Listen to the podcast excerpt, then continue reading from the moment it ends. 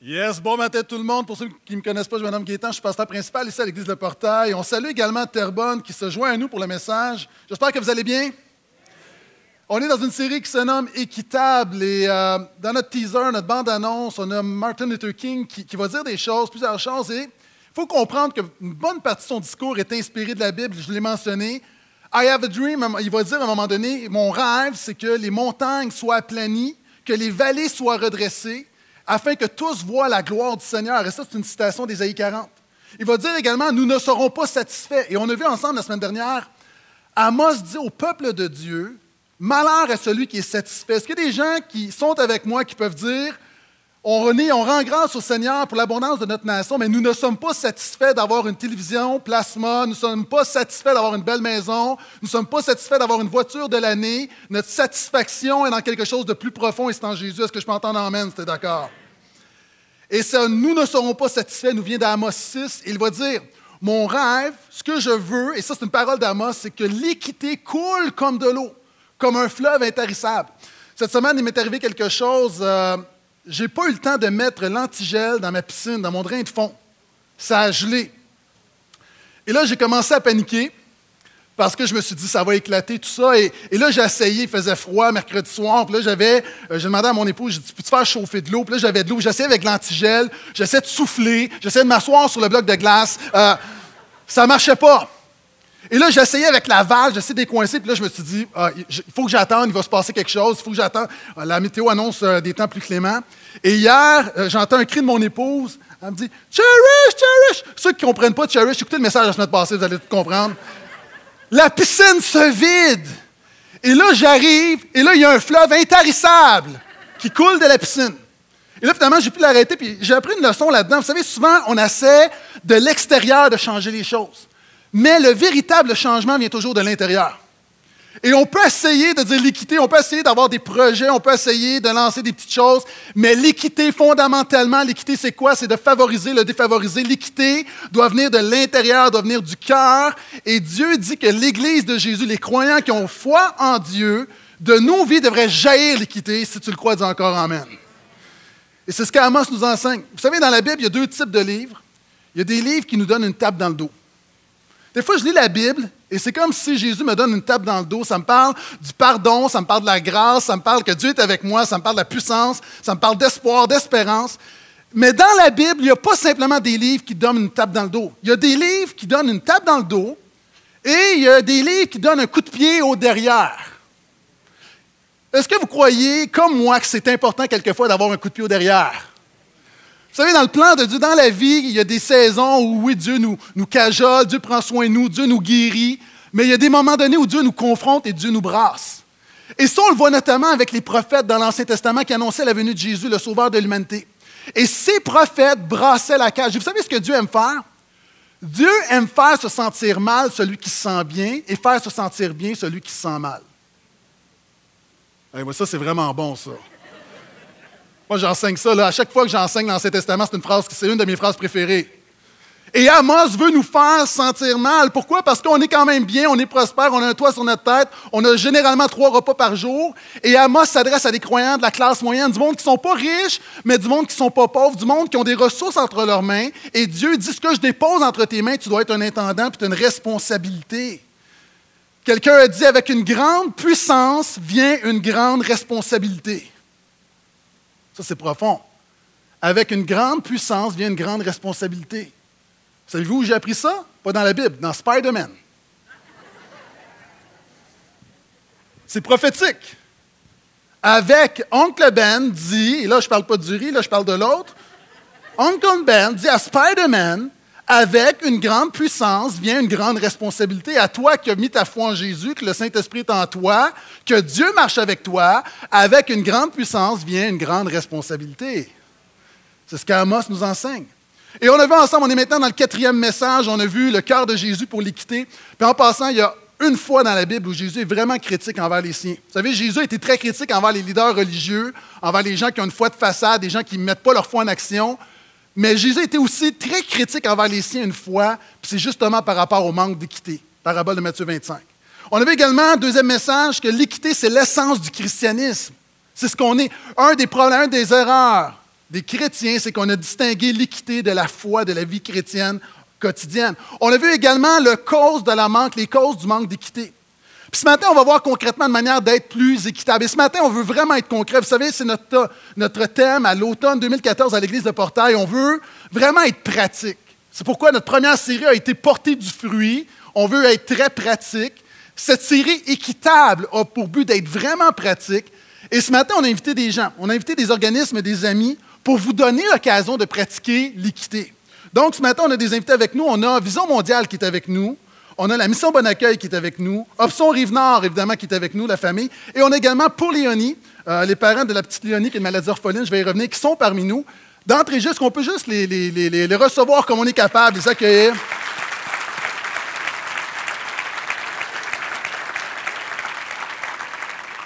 Je vais y revenir dans mon message. Euh, donc, on y va. Ici, maintenant, on est rendu au chapitre 7. Si tu as une Bible, tu peux ouvrir avec moi. Donc, on a vu chapitre 1 à 6. Si vous n'avez pas de Bible, ne vous en faites pas, vous suivez sur les écrans. On est rendu maintenant à un moment donné où on est dans un type de littérature particulier, littérature prophétique, où Dieu va donner une vision, va donner des visions à Amos, des visions sur l'équité. Et là-dedans, on peut discerner des moyens d'être plus équitable au quotidien. Puis ce matin, j'ai quatre clés pour toi pour être plus équitable. Saisis, prie, lis et vis. Vous avez le droit de dire quand même un petit Amen ou un petit euh, pour l'effort. OK. Verset 1. Voici ce que le Seigneur Dieu me montra dans une vision. Il produisait un nuage de criquets. Quand les criquets eurent dévoré presque toute la végétation du pays, je dis Je t'en prie, Seigneur Dieu, pardonne à ton peuple. Sinon, comment pourrait-il subsister, lui qui est si petit Et le Seigneur changea d'avis cela n'arrivera pas, dit-il. Évidemment, pour nos amis qui joignent avec nous, qui n'ont pas assisté aux trois premiers messages, il y a tout un contexte. Euh, je ne reviendrai pas là-dessus, mais on est vraiment dans un contexte où Amos dénonce justement les croyants dans la manière qu'ils gèrent leurs ressources. Et maintenant, voici, il se passe quelque chose. Et la première chose à comprendre ici, nous, on lit la Bible et on n'est pas dans ce monde agricole. Il y a des, choses qu'on ne saisit pas. Et dans la Bible, lorsque les criquets arrivent, c'est un problème. Toi, tu penses à criquet, tu penses à trois criquets, à trois criquets dans ton jardin. Maintenant, voyez, encore aujourd'hui, les invasions de criquets sont très réelles. Petite vidéo, une minute, pour te mettre en contexte. Une tempête de criquets vient de se lever. Pendant près de trois quarts d'heure, les insectes prennent littéralement possession des champs. Après leur passage, les cultures sont ravagées. Ces feuilles de canne à sucre, par exemple, ont été dévorées. Après le passage des criquets, il n'y a plus rien à manger pour les femmes et les enfants. Le bétail n'a plus rien à manger non plus. Donc on n'a plus rien depuis que les criquets sont là. En février dernier, le cyclone Aruna a frappé l'île. Les terrains sont devenus plus humides. Résultat, les criquets ont proliféré. Désormais, il serait 500 milliards sur l'île. En une seule journée, ils peuvent détruire 100 000 tonnes de végétation. La moitié des rizicultures sont touchées, une catastrophe pour les malgaches. Ici, le riz est l'aliment de base. C'est vraiment extrêmement grave ça. C'est toute la population malgache maintenant qui est concernée. Madagascar est le pays le plus touché au monde. Donc, voyez-vous encore aujourd'hui, dans plusieurs nations du monde, c'est une réalité. On le voit dans le livre de Joël, on le voit dans l'Ancien Testament, on le voit dans Amos. Maintenant, il faut comprendre ce qui se passe ici. Premièrement, il faut que tu comprennes que Dieu a créé notre monde équitable. Dieu a créé le monde ordonné. Dieu a créé le monde avec la nourriture en suffisance pour tout le monde. Et dans l'Ancien Testament, il y a un mot pour ça, ça s'appelle le shalom. Je n'ai pas le temps de développer le shalom, mais le shalom, on le traduit généralement par paix. Mais en hébreu, le mot shalom, c'est la, la complétude, c'est l'harmonie dans ton cœur, l'harmonie avec les autres, l'harmonie avec Dieu, l'harmonie avec la création. Et ce que Dieu veut, c'est le shalom. Dieu veut non seulement te sauver, mais il veut te sauver, puis il veut rétablir toutes choses. Maintenant, la Bible nous dit que par le péché de l'homme, c'est le péché de l'homme qui a amené le manque d'équité. Pourquoi? Parce que le péché, fondamentalement, c'est être centré sur toi-même. Au lieu de se préoccuper de Dieu, au lieu de se préoccuper des autres, au lieu de se préoccuper de la planète, l'homme se centre sur lui. La preuve, prends un enfant, mets deux camions de pompiers, mets un autre enfant à côté de lui, la majorité des enfants vont prendre les deux camions de pompiers pour eux, au lieu de partager. Ce n'est pas dans notre nature. Pourquoi la Bible dit justement nous avons été contaminés par le péché? Et si nous voulons apporter une solution à l'équité, tu dois comprendre que ça commence par ton propre cœur. Est-ce que je peux entendre un autre Amen? Et le péché a déséquilibré, a amputé notre monde. C'est pour ça d'ailleurs qu'on voit l'œuvre de Jésus, c'est non seulement une œuvre dans ta vie, on parle d'un nouveau ciel, d'une nouvelle terre, c'est le shalom qui est rétabli. Maintenant, c'est drôle parce qu'avez-vous remarqué, souvent, lorsqu'on. Là, ça a l'air fou ce que je vais dire. En fait, je ne l'ai pas vu, mais j'ai vu un film qui, riait de ça, Miss Personnalité, avec Sandra Bullock. Je ne sais pas si vous l'avez vu. Elle ridiculise, c'est une détective qui va, euh, qui va dans un concours de Miss Univers de beauté. Et qu'est-ce que les Miss disent toutes lorsqu'on leur demande quel est ton souhait le plus cher? La paix dans le monde. Tout le monde, c'est la paix dans le monde. Maintenant, c'est un peu ridicule parce que la paix dans le monde, c'est tellement vaste, ça veut tout dire et ça veut rien dire. Maintenant, chacun d'entre nous ici, on pourrait dire, je veux la paix dans le monde. Mais tu dois comprendre que la paix dans le monde, ça commence premièrement la paix avec Dieu, ça commence avec la paix avec toi-même. Ça commence avec la paix avec ta femme et ton mari, avec tes enfants, avec ton voisin, avec ton boss. La paix dans le monde, le shalom, Jésus est venu justement pour rétablir cette paix-là. C'est pourquoi quand Jésus dit, je vous donne ma paix, ce que Jésus a en tête, c'est pas juste de ne pas avoir de soucis, c'est le shalom. Je vous donne l'harmonie. Je vous donne l'ordre. Je vous donne non pas comme le monde donne. Et c'est pourquoi Jésus va dire dans Sermon sur la montagne, les béatitudes, heureux les artisans de paix, les artisans du shalom, ceux qui travaillent à l'équité, car ils seront appelés fils de Dieu. C'est vraiment profond ce que je suis en train de dire. Souvent, l'équité est vue comme quelque chose qu'on ajoute à notre vie alors que c'est fondamental. Puis c'est ça, premièrement, tu dois saisir que Jésus est mort également pour l'équité. Jésus est venu pour sauver et restaurer notre monde. Et lorsque, souvent, nous, on pense à être un artisan, on pense à l'évangélisation, il y a ça, mais il y a aussi réaliser qu'il y a des inégalités, qu'il y a des gens qui souffrent, et réaliser que Dieu veut se servir de toi pour les aider. Petite vidéo sur la fin.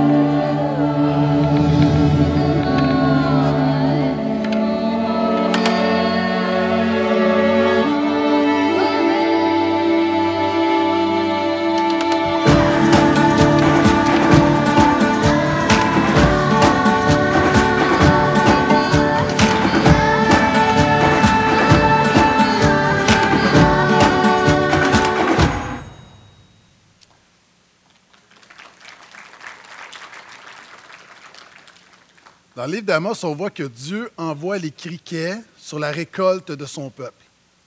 Qu'est-ce que Dieu veut nous dire? D'Amos, dans un contexte agricole, mais il y a un principe spirituel qui dépasse le contexte agricole. Dieu juge un monde équitable, un monde qui manque d'équité. La réalité, dans le livre d'Amos, on l'a vu, souvent Dieu va accuser son peuple d'avoir volé le blé du pauvre. Dieu va accuser son peuple de ne pas partager son blé avec le pauvre. Et quand Dieu envoie les criquets sur la récolte de son peuple, c'est un jugement. Dieu est en train de dire, étant donné que tu gères mal les ressources que j'ai déposées entre tes mains, je vais te les enlever. Maintenant, il faut comprendre que, on se dit, oui, mais moi, en tant que chrétien, ça, me dit quoi? Ça veut juste dire que tout ce que Dieu a déposé entre tes mains, tu es un intendant, et Dieu t'a mis des choses entre tes mains afin que tu gères bien ces choses. Et Dieu t'a donné des choses pour toi, mais t'a donné des choses également pour que tu partages avec d'autres. Tu as le droit de dire Amen même là. On est ensemble dans cette série qu'il y a, vous savez, il y a 805 millions de personnes qui souffrent de la faim. Il y a 3 millions d'enfants en bas de 5 ans qui meurent à chaque année.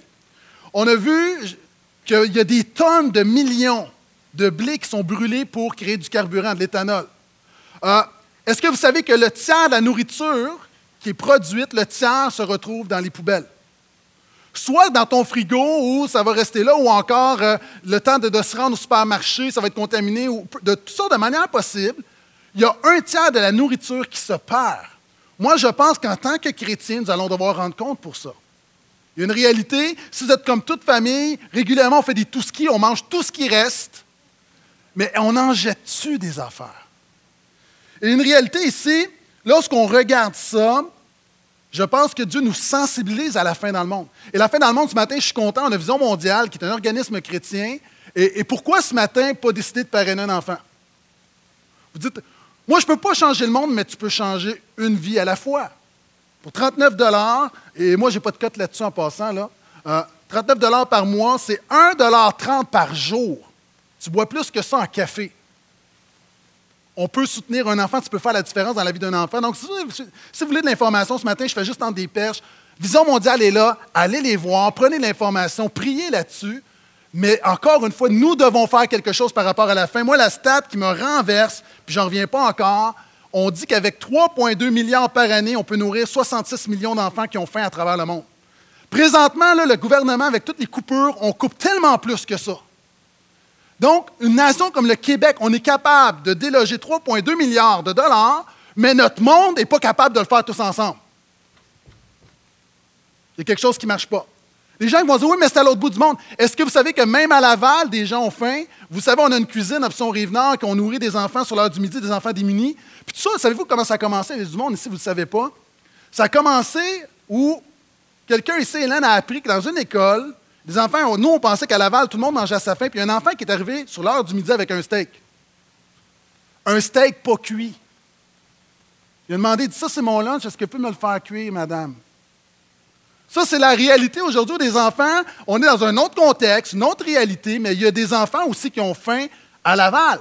Donc, c'est plus proche de nous, mais il y a des enfants aussi qui ont faim. Donc, là aussi, son Rive-Nord là, ils sont là régulièrement. Mais ce matin, allez-y. 1 2 pour 3 par jour peut faire la différence. Peu importe comment l'Esprit te dirige, moi, je pense que chacun d'entre nous, on devrait faire quelque chose de notre part pour aider à soulager la faim dans le monde. Est-ce que je m'entends en à ça? Je continue. Oui, mon ami, là, lui, je l'aime. Il y a du monde qui dit ah, Pourquoi tu jases avec lui? Je le vois à la porte, il est là avec son groupe. Euh, vraiment, je suis content. Est-ce que tu peux lever la main, celui qui vient de me répondre? Lève-toi, lève-toi. Je, veux ce matin, je veux qu'on t'applaudisse. Tu es là toutes les semaines.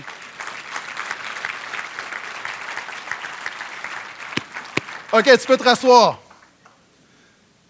Je continue. Verset 4. Le Seigneur Dieu m'a montré autre chose. Il faisait appel au feu pour exercer son jugement. La chaleur tarissait les eaux souterraines et consumait le pays. Je dis alors, Seigneur Dieu, arrête, je t'en prie. Sinon, comment ton peuple pourrait-il subsister, lui qui est si petit? Et le Seigneur changea d'avis. Cela n'arrivera pas non plus, dit-il. Est-ce que du monde ici qui croit que la prière change quelque chose?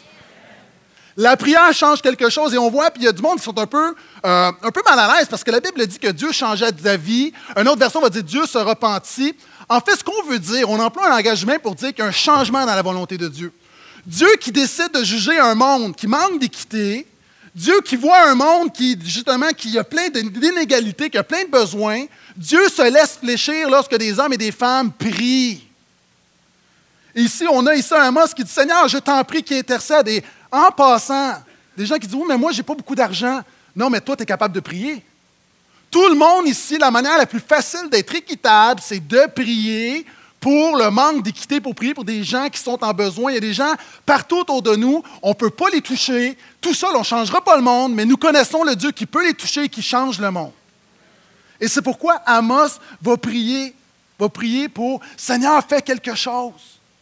J'ai une autre vidéo pour vous de Vision mondiale, euh, puis ça va m'emmener sur une pétition contre l'exploitation des enfants. Vidéo, s'il vous plaît.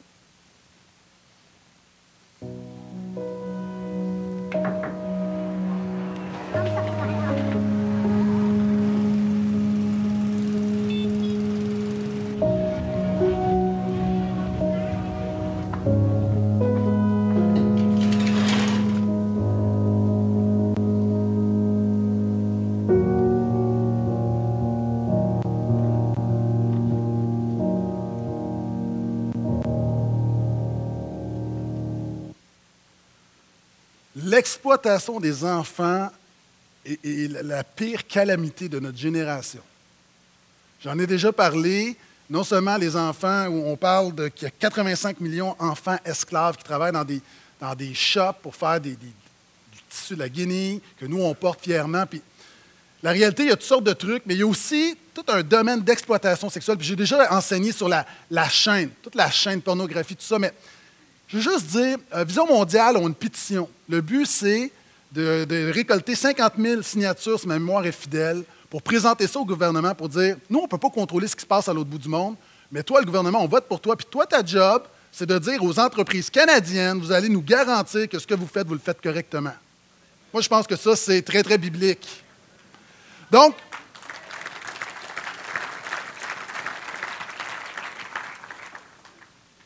Présentement, il y a 22 000 personnes qui ont signé, je crois, la dernière nouvelle, 22 000 personnes qui ont signé la, pétition. Ce matin, euh, c'est rare, hein, moi je ne le fais jamais. C'est très, très rare que. Mais, là-dessus, là, si j'ai un petit peu d'influence, j'aimerais la mettre au service de ça. Donc, ce matin, en, sortant là, à la table, allez signer, s'il vous plaît. Vous pouvez le faire en ligne si vous êtes pressé, mais tout le monde devrait signer cette pétition-là. Ça va prendre 30 secondes. Puis tous ensemble, une petite goutte d'eau, à un moment donné, ça a du poids. Donc, euh, puis Amos le dit, Amos dit, Seigneur, arrête. Puis ça, tu vois ça, puis tu dis, non, il faut que ça arrête. Puis il y a plein de situations, il faut que ça arrête. Il y a des choses qu'on contrôle. Il y a des choses qu'on contrôle, il y a des choses qu'on peut faire la différence. Et souvent, ça commence aussi dans la prière de dire, oui, je vais signer. Oui, on a un poids humain, mais également, nous mettons notre poids spirituel en tant qu'Église, en tant qu'Église de Jésus, et nous prions en disant, Seigneur, arrête, que ça arrête. Mets ta main. Seigneur, mets ta main sur les injustices, sur l'exploitation, sur les abus. Mets ta main au nom de Jésus. C'est intéressant parce que, également, lorsqu'on commence à prier pour l'équité, il y, a un changement de perspective qui prend place. Regardez, Amos va dire Seigneur, arrête, je t'en prie. Comment ton peuple pourra-t-il subsister? Parce que je ferai remarquer que le peuple est dans le collimateur. Dieu là, pointe son peuple. Il nous pointe nous. Et Amos, alors qu'il prie pour l'équité dans son monde, va dire Seigneur, lui qui est si petit, c'est intéressant parce que souvent, nous, en Occident, on pense qu'on est big. On pense qu'on l'a l'affaire. Parce qu'on est prospère. Mais savez-vous quoi? Quand tu vas dans des pays missionnaires, tu te rends compte que c'est eux autres qui l'ont l'affaire. Nous autres, on pense qu'on est big. Nous autres, on pense qu'on l'a. Moi, je te dis, un des, plus grands services que tu peux te rendre pour changer ta perspective des choses, va sur le champ missionnaire. Je me rappelle, il y a plusieurs années, j'ai dû remplacer un pasteur pour une. J'étais à Cuba faire quelques églises, puis il y, a des frères ici, puis on est ensemble. Puis j'arrive dans une église, l'église s'appelle, c'est la ville d'Antilles, OK, à Cuba. Je n'ai jamais vu une place aussi, je ne sais pas comment le qualifier, c'est tout croche, c'est OK, tu arrives là, tu as, l'impression qu'il y a eu une explosion, qu'il y a eu un cataclysme. Tu arrives là, c'est tout croche, les maisons, ça ne tient pas. Puis les enfants sont dans la rue presque tout nus, puis ça sent pas bon, il y a des déchets partout. J'arrive dans la maison du pasteur. En fait, la maison du pasteur, d'un côté, c'est l'église, de l'autre côté, c'est la maison. Je rentre dans la maison, il y a les fils électriques qui passent en haut de la, chambre des enfants. Euh, tu regardes là, il y a plein de déchets, il y a les cochons qui se promènent, puis ça, c'est la cuisine du pasteur. Puis là, on me dit, on va te servir à manger. Je dis, oh, j'ai pas faim. Mais il insistait. là, c'est drôle parce que moi, je mange, puis là, j'entends la louange de l'autre côté, puis je dis Ouais, mais c'est parce que la réunion a commencé. Il dit Non, fais-toi-en pas, ils vont chanter tant ou si longtemps que tu n'arrives pas. Je dis Oh, on est habitué, on va chanter, on va chanter. On arrive là, puis il y a une offrande qui est prise, puis on voyait les. je ne me souviens plus c'était combien en pesos, mais c'était ridicule. Évidemment, un trou où ils n'ont pas de ressources, les gens n'ont rien pour eux, à l'Église, l'Église n'a rien. Et là, évidemment, tu as plein de gens qui arrivent du Québec, on est à peu près une dizaine, ils, ils passent l'offrande. Puis comme dans toutes les églises, on veut bénir, fait qu'il y a des gens qui donnent un 5, un 10 américain, un 20 américain, tout ça. Et ça, là, la récolte de l'offrande, c'est probablement ce qui est récolté eux autres en trois ans. À la fin, ils me disent oh, merci, pasteur, on me donne une enveloppe, on retourne à l'hôtel. Et quand j'ouvre l'enveloppe, je me rends compte qu'ils m'ont donné tout l'argent de l'offrande. Parce qu'eux autres, ils se disaient quand un prédicateur vient prêcher, on ne peut pas le payer, mais on lui donne, on donne tout ce qu'on récolte. Quand j'ai ouvert ça avec l'équipe, tout le monde pleurait. Là, tu te dis, toi, tu as de l'argent, tu penses que tu l'as l'affaire, mais c'est eux autres qui l'ont l'affaire. Puis le point ici, évidemment, vous savez, ce n'est pas de se culpabiliser, c'est juste de nous conscientiser, de, à prier, à aller voir. On a quelque chose qui se déroule en Moldavie. On en entend parler. Maintenant, on peut devenir tellement blasé parce qu'on entend parler d'option rive nord, Moldavie, Haïti. Les... Hey, Haïti, il y a 400. Phil, 400 bas? Les 400 bas sont partis. Alléluia. Moi, j'espère qu'il y en a 400 qui vont revenir.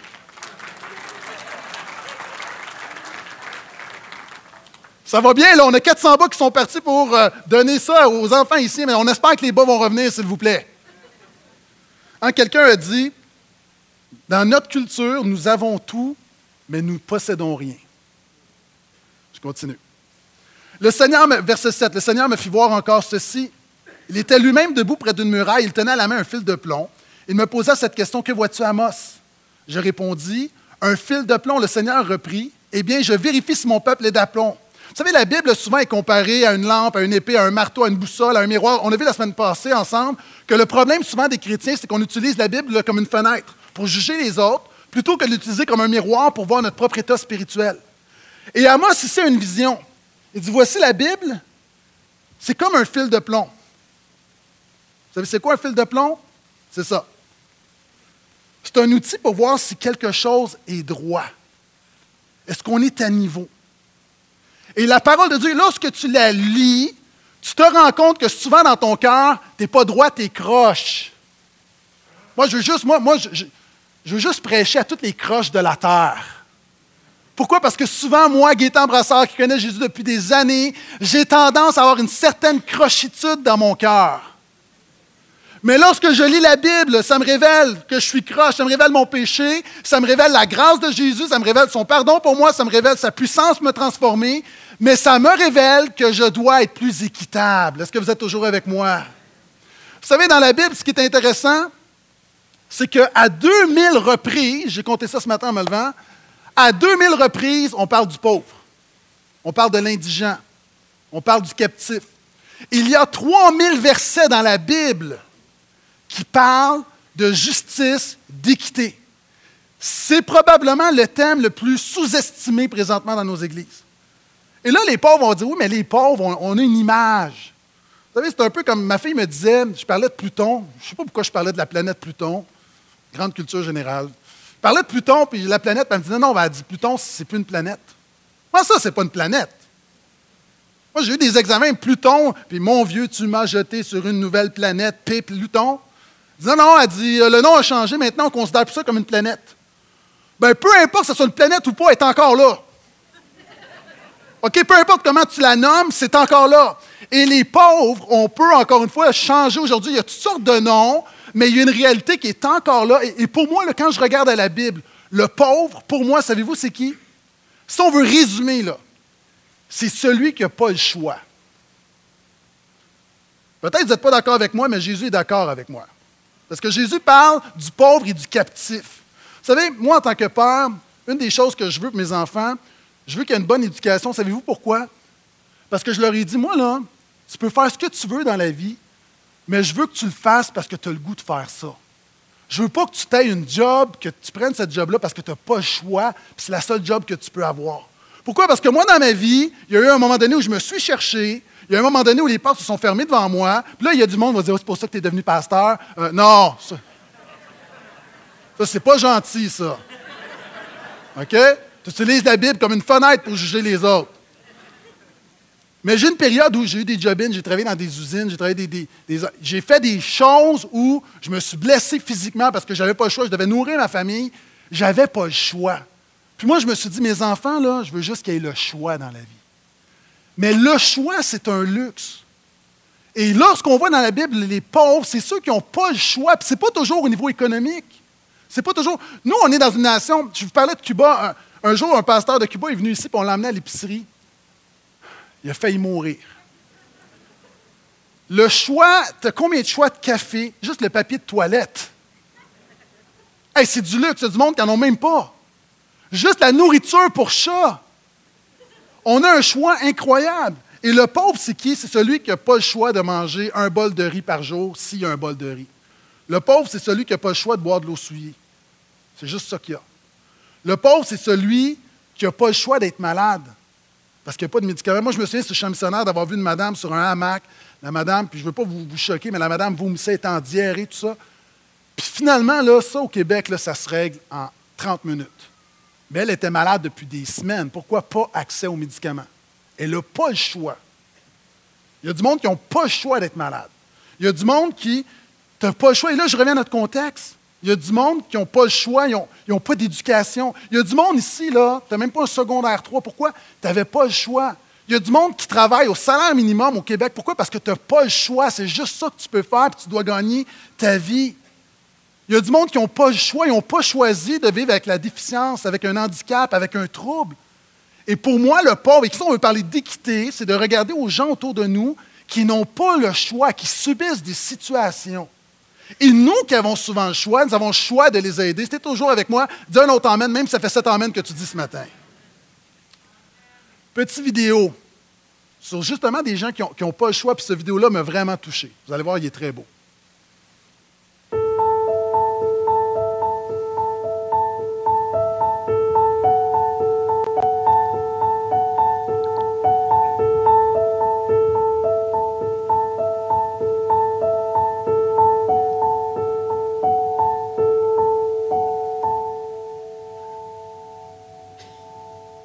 A mamá. Don't be afraid.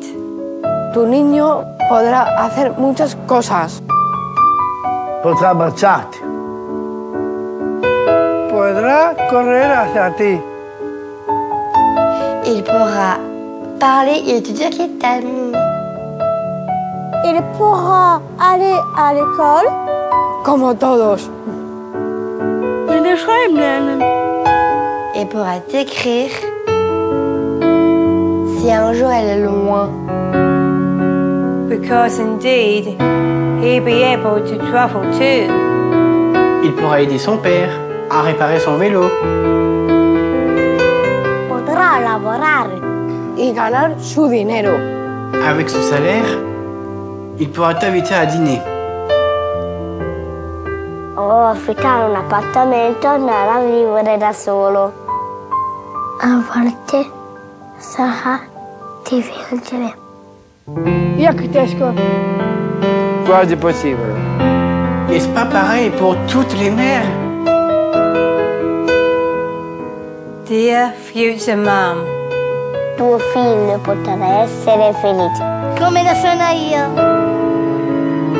Et tu seras heureuse aussi. Vero mamma?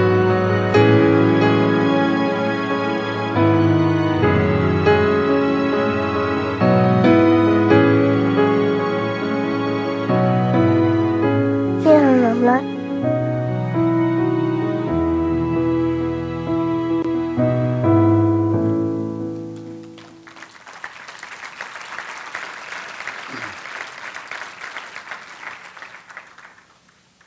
vais faire un, petit quelque chose, euh, juste donner un, petit coup de pouce à des parents. Vous savez, des parents, bon là on parle de, de trisomie, il y a des parents ici, euh, on, on a des, enfants qui sont ici qui, euh, sont trisomiques, Euh, mais des fois c'est d'autres choses, juste ça peut être un, handicap, un trouble. Euh, vous savez, c'est très, la, palette, là, c'est des gens qui, peu importe, vous vivez une situation à la maison avec un enfant où c'est pas facile. C'est pas facile. Quelqu'un de l'équipe me parlait cette semaine, parlait qu'un un parent, justement, un enfant qui une crise, qui vit quelque chose, puis syndrome d'Asperger, puis la réalité, c'est les parents, vous, venez à l'église, la foi, c'est important, mais souvent même de venir à l'église, c'est juste une, crise supplémentaire, des fois, ou juste un stress supplémentaire. Puis moi, je veux juste dire, premièrement, à l'église de Portail, là, vous êtes le bienvenu. C'est correct, on comprend. Que des fois, il y a des crises, des fois, ça brasse, puis des fois, puis soyez pas mal, là, on, on est dans la même famille. C'est-à-dire, on ne peut pas faire grand-chose au quotidien, mais le dimanche, soyez pas mal à l'aise. Il y a une réalité, puis on, veut juste être là, puis faire de notre mieux. On n'est pas des professionnels, mais on veut juste accueillir votre jeune, puis travailler avec vous. Puis il y a des parents aussi, des fois, c'est juste, votre jeune est, est maniaco-dépressif, ou il y a toutes sortes de troubles. Puis mon point est juste le suivant. Moi, je voulais juste vous dire bravo ce matin. Bravo, il y a des parents qui, vous êtes à l'église, vous travaillez fort, puis ça se voit pas. Puis est-ce qu'on peut juste leur donner un petit, petit coup de pouce ce matin?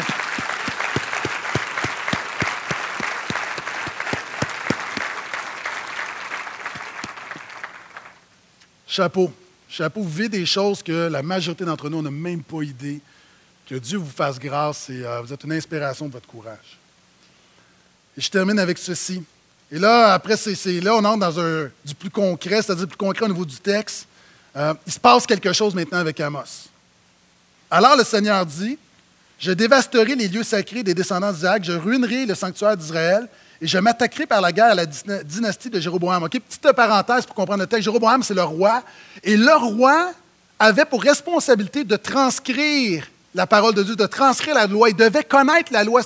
Sa responsabilité, c'est d'être un artisan d'équité en tant que leader. Puis lui, Jéroboam, ne fait pas sa job. Donc, Dieu dit à Amos, tu vas le confronter. C'est ce qu'il fait. Alors Amathia, le prêtre de Béthel, fit parvenir ce message à Jéroboam, roi d'Israël, en disant Amos cherche à renverser ton pouvoir dans le royaume d'Israël. Le pays ne peut tolérer davantage ses discours. Voici en effet ce que déclare Amos. Jéroboam mourra de mort violente et la population d'Israël sera déportée loin de sa patrie. Amathia dit alors à Amos, voyez la confrontation là. Visionnaire, décampe d'ici et rentre au pays de Juda. Là-bas, tu pourras gagner ton pain en faisant le prophète, mais cesse de jouer au prophète ici à Bethel, car c'est un sanctuaire royal et un temple officiel. Tout ce qu'on a vu ensemble depuis quelques semaines, là, c'est pas reçu par le peuple de Dieu à l'époque. Amos répondit à Mathia Je ne suis ni prophète de métier, ni membre d'une confrérie prophétique. Je gagne habituellement ma vie en élevant du bétail et en cultivant du sycomore. Seulement, le Seigneur m'a pris derrière mon troupeau, il m'a dit d'aller parler de sa part à Israël, son peuple. Or, toi, Matthias, tu m'interdis d'apporter le message de Dieu au sujet d'Israël, de débiter mes discours, comme tu dis, contre les descendants d'Isaac. Eh bien, écoute donc ce message du Seigneur. Voici ce qu'il déclare. En fait, ici, Amos a beaucoup parlé. Bla, bla, bla, bla, bla. Amos fait face à une tentation maintenant. Il est confronté et il doit décider est-ce que je continue dans l'équité ou est-ce que je choisis un style de vie confortable? Et moi, je vous le dis, si quelqu'un ici prend la décision de marcher dans l'équité, tu vas être confronté. Ce n'est pas facile. C'est pas facile de se tenir à côté du faible et du petit, du négligé. C'est plus facile, c'est plus tentant d'être à côté du fort et du puissant. Maintenant, et ça c'est vrai au travail, c'est vrai partout dans notre voisinage, c'est vrai dans votre famille, appliquez-le où vous voulez, je prie que le Saint-Esprit l'applique. Mais ici, on a un Amos qui a une tentation, puis on lui dit Va-t'en dans ta maison, va-t'en dans ta place, puis gagne ta vie, puis fais de l'argent, pareil de nous achaler. Et Amos a cette tentation d'être confortable. Et maintenant, tu as une décision, à la fin de cette série, la décision, ça va être, se résume à deux mots confortable ou équitable. Parce que quand tu vas être équitable de ton cœur, de ton temps, de ton argent, tu vas avoir des défis. Mais Dieu va être avec toi et Dieu va honorer et Dieu va bénir. Et il y a un autre organisme qui est avec nous ce matin, qui est Mission Bon Accueil. Mission Bon Accueil travaille avec les démunis, euh, toutes sortes de démunis. Clientèle euh, démunie dans la rue, des itinérants, euh, problèmes de drogue, travaille avec les familles, les enfants. Et peut-être que vous n'avez pas d'argent ce matin, mais vous avez du temps à donner. Ils ont besoin de bénévoles. On a plusieurs personnes qui, sont de l'Église, qui travaillent pour Mission Bon Accueil. Euh, Mission Bon Accueil, c'est un, organisme que j'apprécie beaucoup parce que j'ai été faire du bénévolat là-bas. Euh, je me souviens des beaux moments où, la, veille du jour de l'an, on allait servir des repas. Euh, j'ai même, à un moment donné, il y a des temps de chapelle, j'ai même été prêché, j'ai même travaillé là-bas. Pour vous expliquer un peu Mission Bon Accueil, il y, a, tout un monde qu'on ne réalise pas. Moi, la première fois que je suis rentré là-bas pour mon entrevue pour être gardien de sécurité la nuit, j'avais 18 ans, je pesais 150 livres, les cheveux mouillés. Il y avait vraiment besoin, personne ne voulait la job, c'est pour ça que je l'ai eu. Euh, j'arrive là pour une entrevue, il y a le pasteur, parce que c'est chrétien, il y a un pasteur qui est là, qui, s'occupe toute la mission. Puis pendant qu'il me parle, il se fait attaquer, puis il y a une bataille qui éclate. Un gars arrive, ça c'est mon entrevue. Les chaises revolent. Mais j'avais vraiment besoin de travailler parce que je me mariais dans pas longtemps. OK? Donc, j'ai le poste, ma première journée de boulot. Je rentre à 8 heures le soir.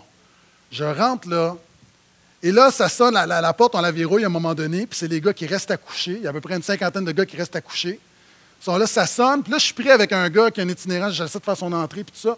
Fait qu'il y a un gars qui me dit Je vais aller répondre à ta place. En ouvrant la porte, il y a quelqu'un qui tente de le poignarder. Ça, là, moi, après 15 minutes, j'aurais pu me faire poignarder. Ça vous donne un peu le genre d'ambiance. Là-bas, ils traitent avec des gars. Je me suis une nuit, j'arrive, je fais l'inspection, j'arrive, puis tu vas dans les dortoirs, puis, à un moment donné, comme il y a quelqu'un qui se glisse derrière moi, comme un ninja, je me retourne, et là, je vois un russe d'à peu près 8 pieds 24, OK? Et là, lui, je connaissais un peu son histoire, le KGB, euh, il faisait une psychose, puis il pensait que les Russes étaient après lui. Puis là, moi, le problème, c'est qu'il pensait que j'étais un Russe. Non, non, non, dada, non, non, non. là, là, tu es, tout seul avec, et je vous dis, j'ai jamais été aussi convaincant de ma vie. Je te, le dis, je suis pas un russe. Vraiment, là. c'est. c'est pas un beau souvenir. Et là, le matin, ben, en fait, vous allez voir, parce que là, je ne suis pas en train d'aider Mission Bon Accueil, là, mais je vais les aider, ce sera pas long. Le matin, euh, moi, j'étais une fois dans ma vie où j'étais vraiment malade. Euh, fatigue physique, euh, le stress, l'anxiété. Puis tout ça parce que j'étudiais, je faisais mes études en théologie le jour, je préparais un mariage, je travaillais de nuit. Mon système, à un moment donné, a, crashé. Une fois, j'étais vraiment malade dans ma vie, j'ai été crashé. J'étais un mois à terre, vraiment. Là, on me ramassait à petite cuillère, je ça allait pas bien. Et tout ça, c'était généré par du stress. Puis vous donner un exemple, le matin, tu as des gars qui arrivent, puis tu as des gars qui sont bénévoles, puis tu as des gars qui, qui retournent dans la rue, puis ils n'ont pas les mêmes privilèges. Donc, une table de café pour les gars qui sont bénévoles, puis tu as le café, d'autres cafés pour d'autres gars. C'est juste une question d'emplacement. À un moment donné, il y a un gars, gang de rue, il arrive, puis euh, lui, il va se prendre un café à mauvaise place. Fait que moi, je dis non, non, mon ami, il faut que tu ailles là-bas. Il ne prend pas. il enlève son chandail. OK? Oh, monsieur! C'est un ami du russe, d'après moi, parce que. Et là, il veut. Euh, là, il me dit Je vais avoir ta peau, là. Puis là, chaque matin, là, là, je commençais à devenir anxieux parce qu'il y a une confrontation à chaque matin. Puis là, à un moment donné, euh, après quelques temps, là, vraiment, ça n'allait pas, puis parce qu'il y avait toujours. Puis là, il y a des gars qui s'interposaient, puis je disais Retenez-moi, retenez-moi, parce que. je vais revenir, je vais revenir. Et là, à un moment donné, il y a un gars qui vient me voir la nuit, ben, le soir avant de se coucher, puis il me dit, euh, dit c'est fini. Je pense que je l'ai déjà raconté. Il dit, il va arrêter de t'achaler. Puis là, je commence à poser des questions. Je me rends compte, ce gars-là, il m'aimait beaucoup, mais je n'avais pas connu son passé. C'est un gars qui avait fait 25 ans de prison pour meurtre. Puis il me dit, inquiète pas, il dit, je vais régler ça. Je dis, comment tu vas régler ça? Il dit, ah, je vais régler ça cette nuit. Mission Bon Accueil, c'est ça. C'est du monde qui.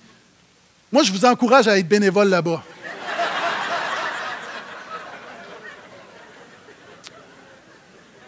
OK. Sérieusement, là, vous êtes bénévole, ça ne va pas vous arriver. Moi, c'est parce que j'étais à une autre place, mais il y a les itinérants, mais il y a toutes les familles. présentement, bientôt, les paniers, il y a beaucoup, beaucoup de choses. Il y a, la clientèle s'est vraiment élargie. Juste pour vous dire qu'il y a vraiment des besoins. Il y a tout un monde de souffrance proche de chez nous. Ils ont besoin de bénévoles. Donc, allez les voir, allez les voir, donnez votre nom. Et euh, ça peut être une belle occasion, justement, de pratiquer l'équité. Dites Amen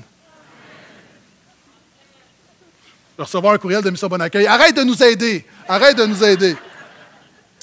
OK, je termine avec ceci. Dernière chose qu'on veut vous euh, donner l'occasion de pratiquer l'équité. Vous savez, on, présente une opportunité internationale, globale, vision mondiale. Euh, on, prend, on vous présente quelque chose de régional avec Mission Bon Accueil. On a la question de Laval, option Rive-Nord. Mais on veut aussi aller familial. Vous savez, on n'a pas l'occasion de changer le monde, mais ce matin, on peut peut-être donner un petit coup de pouce à une famille. Euh, il y a une famille qui, qui, est à Terrebonne, qui va faire son tour à Terrebonne depuis quelques temps. Euh, Pasteur Max a un bon contact avec eux. Euh, il les a mariés. Euh, ils ont marié deux ans après qu'il ait appris le diagnostic de leur petite fille. Je vais vous présenter une vidéo dans quelques instants. c'est un couple vraiment qui, a toutes sortes de défis. Puis c'est a des gens généreux. Vous savez, lorsqu'on cherchait un, photographe, parce que notre photographe avait décidé de se faire baptiser lors des baptêmes, donc on ne pouvait pas. consécration, mon ami, hein? on cherchait un, photographe et, Martin, le papa de la petite a décidé de, première fois, vient à l'église, décidé de donner son nom. Donc, il nous a bénis euh, pour être bénévole. Il était notre photographe, des super photos. Ce matin, j'aimerais juste vous présenter rapidement un peu ce qu'ils vivent. Donc, vidéo, s'il vous plaît. Bonjour tout le monde. Euh, pour ceux qui ne me connaissent pas, je m'appelle euh, Mélanie. Je suis la maman de Léonie. Moi, c'est Martin, le papa de Léonie. Euh, puis euh, notre petit chat Arthur, euh, ici présent, qui, qui colle Léonie. pour faire une histoire courte, on va essayer. Ça fait un peu plus d'un an en fait qu'on est en levée de fonds. On a presque ramassé 10 000 dans la dernière année. En fait, le but de la levée de fonds qu'on faisait, c'était pour pouvoir acheter une maison qu'on pourrait adapter à notre fille Léonie qui est atteinte du syndrome Fox-G1. Le syndrome FOXG1, c'est une maladie orpheline. Il y a moins de 100 cas présentement répertoriés dans le monde. Donc, euh, des fois, vous écoutez des émissions à Canal Vie, là, euh, il y a encore moins de cas que ça dans, le monde. Euh, ce que ça génère, c'est crise d'épilepsie, hypotonie, ce qui veut dire qu'elle n'a pas de tonus musculaire. Donc, Léonie ne marchera pas. elle ne parlera sûrement pas. elle est en fauteuil roulant. Elle a deux ans maintenant. il y a un an, on a décidé de de faire des levées de fonds parce qu'on voit la vie s'en venir et euh, quand on veut un enfant, on veut y offrir le mieux possible. Et euh, nous, on a décidé que malgré la maladie, elle n'aurait pas euh, le grappin sur notre bonheur, puis ce qu'on voulait faire de notre vie. Donc, offrir une belle vie à notre fille, qu'elle puisse sortir dehors, jouer, aller, aller à la salle de bain, bref, avoir une vie comme tout autre enfant normal. Euh, par contre, il y a des choses qui sont arrivées euh, avec la nouvelle. Donc, moi, j'ai pas pu retourner au travail. Donc, euh, Martin est, le seul salaire là, qui rentre. On n'est vraiment pas riche. Et on s'est rendu à l'évidence même qu'avec un seul salaire en 2013, qui était l'année passée, qu'on ne pourrait pas acheter une maison. C'était impossible de, coller de l'argent. Donc, on a commencé des levées de fonds. Euh, il y a quelques personnes qui nous ont dit que c'était complètement irréaliste, qu'on n'y arriverait pas, que c'est trop gros euh, comme, euh, comme rêve. Et euh, maintenant, on est à 1800 dollars de pouvoir faire une mise de fonds sur euh, le petit condo dans lequel on loue présentement et le propriétaire a accepté de nous vendre. Et euh, on y croit. Donc, la première étape était d'acheter un petit chez nous. Donc, on a notre petit 4,5. C'est un petit condo, un rez-de-chaussée avec une petite, petite cour. C'est petit, mais on aime ça ici. On est bien, hein? Tout le monde est bien? Ouais, on est bien! Et en fait, on va. Euh, la deuxième étape va être d'adapter ici. Le gouvernement nous a offert dans le programme PAD de mettre une rampe à l'avant, mais c'est tout. Donc, on, va défrayer nous-mêmes les frais de toute l'adaptation de la maison. Donc, pour finir la première étape qui est l'achat, euh, on a besoin de votre aide. Donc, on vous invite à partager ce vidéo-là, qu'on souhaite qu'il soit viral. On est jeudi, jour de paye.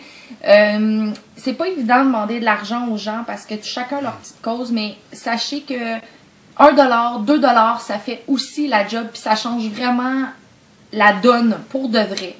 Euh, à coût de 1 dollar, 2 dollars, 10 dollars, 20 dollars, on a ramassé presque 10 000 dollars en un an ce qui est énormément d'argent. Donc, les 2 dollars changent vraiment la donne. Donc, euh, vous pouvez faire des dons, acheter des foulards ou quoi que ce soit par euh, ce vidéo-là. Fait que euh, voilà, fait que vous allez avoir toutes les infos. Merci, merci, merci, merci un million de fois de nous aider, puis d'être là pour nous, puis de croire en nous. On va y arriver. Première étape presque terminée. donc, je lance ça dans les airs. J'espère que ça va se réaliser. Puis, on vous remercie encore beaucoup. Bye! Bye bye! Merci!